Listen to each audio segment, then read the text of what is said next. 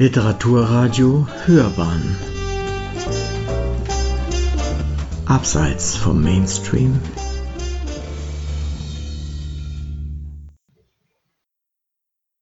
Der Judenstern besteht aus einem Handteller großen, schwarz ausgezogenen Sechsstern aus gelbem Stoff mit der schwarzen Aufschrift Jude.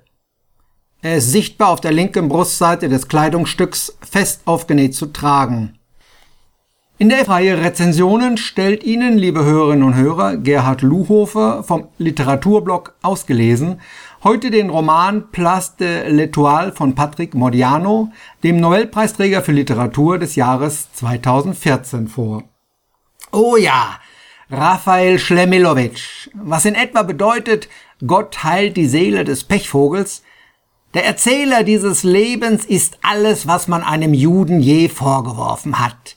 Er ist ein Kollaborationsjude, ein Vorzeigejude, der ewige Jude, der schmierige Verführer, der Schwarzhändler und Schieber, der Kriegstreiber und Gewinnler. Er ist sowohl Snobjude als auch der, der zusammengeschlagen wird und gefoltert. Er ist der, der mit Mädchen handelt, der unersetzliche Jude, der die Nutten ran schafft und sich bei der Gestapo verdingt. Ja, ich leite die jüdische Weltverschwörung mit Hilfe von Sexpartys und Millionen. Ja, der Krieg von 1939 ist durch meine Schuld erklärt worden.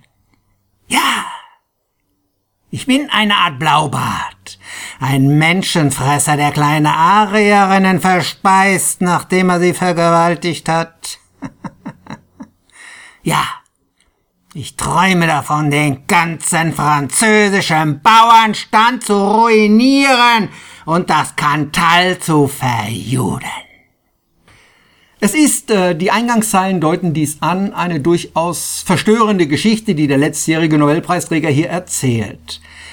Place de l'Etoile ist das Erstlingswerk des damals 22-Jährigen, das dieser 1967 in Paris bei Gallimard zur Veröffentlichung anbot und das bei dessen Lektor Raymond Queneau begeisterte Aufnahme fand. Ins Deutsche übersetzt wurde das Werk erst Jahrzehnte später, nämlich 2010, aus einer mittlerweile vom Autoren überarbeiteten Version. Die hier vorliegende und von mir vorgestellte Taschenbuchausgabe stammt aus dem Jahre 2014. Nach der Verleihung des Nobelpreises hat natürlich auch dieses Buch zahlreiche Leser gefunden. Ob aber alle Käufer dieses Romans ihn auch gelesen haben, das wage ich nicht zu behaupten. Nicht etwa, weil er schlecht wäre, keineswegs, im Gegenteil. Aber für deutsche Leser ist der Inhalt oft rätselhaft. Die meisten der im Buch auftauchenden Namen dürften dem Durchschnittsdeutschen, aber auch dem normalen Franzosen unbekannt sein und es sind sicherlich viele Zicknamen. Es ist der Übersetzerin Elisabeth Edel zu danken, dass sie ein ausführliches, erklärendes Nachwort beigefügt hat, das man ruhig vor dem Lesen des Romans durchblättern sollte. Es enthält einiges zu seiner Geschichte, das Buch kommt ja als schon älteres Werk mit einer eigenen Vergangenheit zu uns.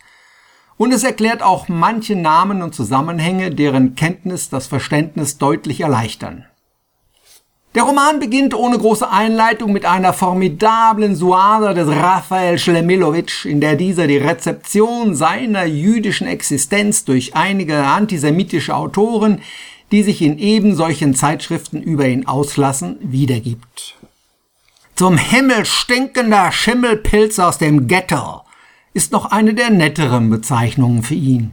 Wie Auswurf, ausgehusteter, ausgespuckter, ausgekotzter Schleim rotzt Modiano uns diese Unflätigkeiten vor die Füße. Diese einleitenden zwei Seiten haben mich stark an die Eingangssentenz von Irene von Louis Aragon, dem erotischen Roman des Surrealismus, erinnert. Hier wie dort ein grenzensprengender Aufschrei, der den Leser aus der Bequemlichkeit seiner Erwartung reißt und ihn orientierungslos stehen lässt. Was kommt als nächstes? Das Buch hat nicht wirklich eine Handlung, denn Modiano sprengt die üblichen Vorstellungen von Logik bzw. der Kohärenz von Raum und Zeit. Zitat. Wien. Die letzten Trambahnen glitten durch die Nacht. In der Mariahilfer Straße spürten wir wie Angst in uns hochstieg. Ein paar Schritte noch und wir würden auf der Place de la Concorde sein, die Metro nehmen, den beruhigenden Rosenkranz herunterbeten. Tuileries, Palais Royal, Louvre, Châtelet. Unsere Mutter erwartete uns am Kai Conti. In einem Satz verschwimmen hier Wien und Paris, Trambahn und Metro und der Protagonist landet am Kai Conti, der Adresse seiner Eltern in Paris, genauso wie sich in seiner Wien-Episode der eigene Wien-Aufenthalt widerspiegelt. Mythomanie nennt Modiano dieses Verfahren, das Reales und Fiktives zu einer Einheit mischt, in der sie für den Leser nicht mehr auseinanderzuhalten sind. Na friss schon! Zyankali-Tüten für alle, sechs Millionen Tote! Wir sind glücklich in Theresienstadt. Modiano hat seinen Roman in mehrere Abschnitte gegliedert, die seine Hauptperson in immer neuen Situationen darstellt. Raphael Schlemilowitsch geht zur Schule, um sich für ein Studium zu bewerben, und er unterrichtet dort als Jude die Franzosen in französischer Literatur, wird aber dann aus der Schule geschmissen, weil er, groß und stark gewachsen, die französischen Jungs krankenhausreif schlägt. Er wird seines Aussehens wegen als Mädchenhändler angeworben, der in der französischen Provinz Nachschub für die Bordelle in Rio besorgen soll. Es bricht ihm das Herz, die süße Maid auszuliefern, aber er hat das Honorar dafür doch schon kassiert. 20 Jahre vor dieser Zeit war er allerdings schon in der Uniform der Miliz gestorben. Und zwischendurch avancierte er zum Lieblingsjuden der Nazi-Größen, parlierte mit Hitler und beschlief Eva Braun, was also sollte ihm schon passieren? Der marginale Gedanke an Suizid in Wien, ich erwähnte die Stadt, war schnell vorbei. Die beiden Mädels, die er aushielt und die das Geld für ihn ranschafften, ließ er zurück. In Paris wurde er vom Bloch bearbeitet, dem Mann der Gestapo. Es half ihm nichts, dass er selbst bei dem Laden war. Zuerst zeigte man ihm die ganzen historischen Gebäude der Stadt, in denen jetzt Gestapo und Sicherheitspolizei, Sicherheitsdienst, untergebracht waren. Dabei fuhr man in der grünen Minna, in der auch Modianos Vater 1942 zur Befragung gefahren worden war. Danach befragte man ihn selbst in der Rue Lauriston 93, dem Hauptquartier der französischen Gestapo. Es gab keinen Whisky für ihn, er lernte Wasser und Strom kennen, aber nicht lieben. Es war eine formidable Vorzugsbehandlung, die ihm dort Elias, Saul, Jesaja und Isaak zukommen ließen. Vorhang auf, Musik!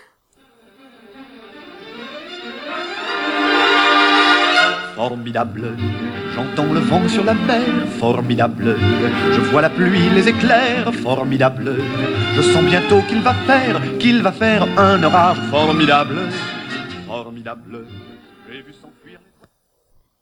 In Israel ging's ihm kaum besser als französischer Jude, verweichlicht und greinend. Dort war mehr der blonde, starke Macher gesucht, der anpackte und nicht nachdachte. Jungs und Mädels, die der Hitlerjugend in nichts nachstehen. Blond, blauäugig, breitschultrig, fester Schritt, Tatmenschen und Kämpfernaturen. Neurotische Charaktere wie Schlemilowitsch. Ab in den Strafkibbutz, wo die gestreiften Pyjamas waren und nur kein englischer Jude sein. Die wurden gleich erschossen. Nur gut, dass sich Oberleutnant Rebecca spontan in ihn verliebte, auch wenn die Flucht mit ihr zusammen nicht gelang. Sie wurde auf den Rücken geschmissen und man rutschte über sie hinweg. Mit einem Lachen verschied sie. Mit einem Lachen versuchte es auch er, aber es war eher ein Krächzen. Das alles ähnelt eher einem Fiebertraum der Wahnvorstellung eines überanstrengten Hirns. Und so ähnlich versucht Modiano auch uns Lesern dies unterzuschieben – der letzten Seite des Romans finden wir Schlemilowitsch auf der Couch von Freud wieder, diesen mit seinen Erzählungen schier in den Wahnsinn treibend. Wie kann der junge Mann dies alles wissen, was doch lange vor seiner Geburt geschah? Und wie, so fragt der Leser sich, kann er bei Freud auf der Couch liegen, da der doch lange vor diesen Ereignissen schon verblich, 1939 nämlich, also ist diese Episode auf der Freudschen Couch ebenso nur ein Fiebertraum, eine Phantasmagorie eines überhitzten Geistes, die uns keine Lösung anbietet für die erzählte Geschichte. In seinem Roman Dora Bruder gibt der Autor ein Motiv wieder, aus dem er dieses Büchlein mit knapp 160 Textseiten schrieb. Er hatte nämlich in der Bibliothek seines jüdischen Vaters einige antisemitische Werke französischer Autoren aus der Vorkriegszeit entdeckt, die der Vater wohl angeschafft hatte, um deren Geisteswelt zu erkunden, und er hat sich vorgestellt, wie dieses Gespenst eines unersättlichen, alles jüdische bedrohenden Schattens auf seinen Vater gewirkt haben mag. Zitat In meinem ersten Buch wollte ich allen diesen Leuten antworten, deren Beleidigungen mich meines Vaters wegen verletzt hatten, und ihnen auf dem Gebiet der französischen Prosa ein für alle Mal den Mund stopfen. Modiano führt eine Unzahl von antisemitischen Journalisten und Postillen, in denen sie veröffentlichten, von Autoren und ihren Werken in seinem Roman auf, demaskiert Kollaborateure, ruft und hält in Erinnerung, wie gespalten das Verhältnis der Franzosen zu ihren jüdischen Mitbürgern war. Ein erheblicher Teil der geistigen Elite hetzte gegen die Juden und sympathierte mit den Nazis. Kollaboration und Denunziation waren keine Seltenheit. Viele der deutschen Aktionen gegen Juden wurden vor Ort ja durch französische Beamte und Polizisten durchgesetzt. Unter anderem auch die berüchtigte Aktion, mit der die Pariser Juden ins Velodrom getrieben wurden. Modiano hat mit seinem Schlemilowitsch nun die Figur geschaffen, die diese Rollen auf sich nimmt, die alles zugibt, die alles annimmt, ins Absurde überhöhend sämtlichen Klischees entspricht. Der Jude kollaboriert. Ja, Schlemilowitsch ist ein Kollaborateur. Der Jude vergewaltigt unsere Frauen. Ja, Schlemilowitsch verkauft sie sogar in die Bordelle. Der Jude hat keinen Charakter. Ja, Schlemilowitsch verrät seine eigenen Leute als Gestapo-Mitarbeiter. Durch diese Übertreibungen und Übersteigerungen parodiert und entlarvt Modiano die Hetze als Hetze, ihre Urheber als Verleumder und Antisemiten. Aber nicht nur diesen reißt er die Maske herunter, besonders das Kapitel über Israel gibt zu schlucken. Man muss dabei bedenken, dass der Sechstagekrieg in Israel im Juni 1967 war und das Buch Ende der 60er Jahre geschrieben worden ist. Hier klingt keinerlei Sympathie für diesen Staat der Juden durch. Im Gegenteil, er wird als Militärstaat dargestellt, der nach analogen Prinzipien funktioniert wie der Nazistaat. Das kommt hart und die Übersetzerin mutmaßt, dass dies mit ein Grund dafür war, warum das Buch so lange gebraucht hatte, um ins Deutsche übersetzt zu werden.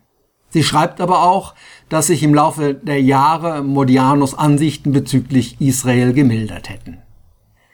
Dieser Roman Modianos ist sicherlich ein schwieriges Stück Literatur. Er ist aufwühlend, verstörend, was sowohl Struktur und Inhalt angeht, er ist schwer verständlich, weil man viele der genannten nicht kennt. Trotzdem komme ich immer mehr zu der Ansicht, dass den Roman zu lesen bei allen Schwierigkeiten sehr lohnend ist, sofern man bereit ist, die eigenen Lesegewohnheiten zu überwinden. Es ist eben keine gewöhnliche Geschichte mit einer halbwegs stringenten Handlung, die als roter Faden durch das Buch geht. Modianos Absicht war es, denke ich, in einem an Wahnsinn grenzenden Parforce-Ritt Heuchelei zu beenden und Ross und Reiter des französischen literarischen Antisemitismus und der Kollaboration zu benennen. Sicher nicht vollständig, das lässt sich von einem 160 Seiten Büchlein nicht erwarten, aber aufgrund seiner Zuspitzung und Übertreibung mit enormer Durchschlagskraft. Denn man darf nicht aus den Augen verlieren, dass dieser Roman im Original bald schon ein halbes Jahrhundert auf dem Buckel hat. Was man als Leser auf jeden Fall machen sollte, ist das Nachwort von Edel zuerst zu lesen und sich von dem Anspruch zu befreien, jeden der genannten Namen für sich und sein Wissen zu erobern. Sie hörten eine Besprechung von Gerhard Luhofer des Buches Place de l'Etoile von Patrick Modiano. Erschienen ist der Roman als Taschenbuch bei DTV. Er hat circa 160 Seiten.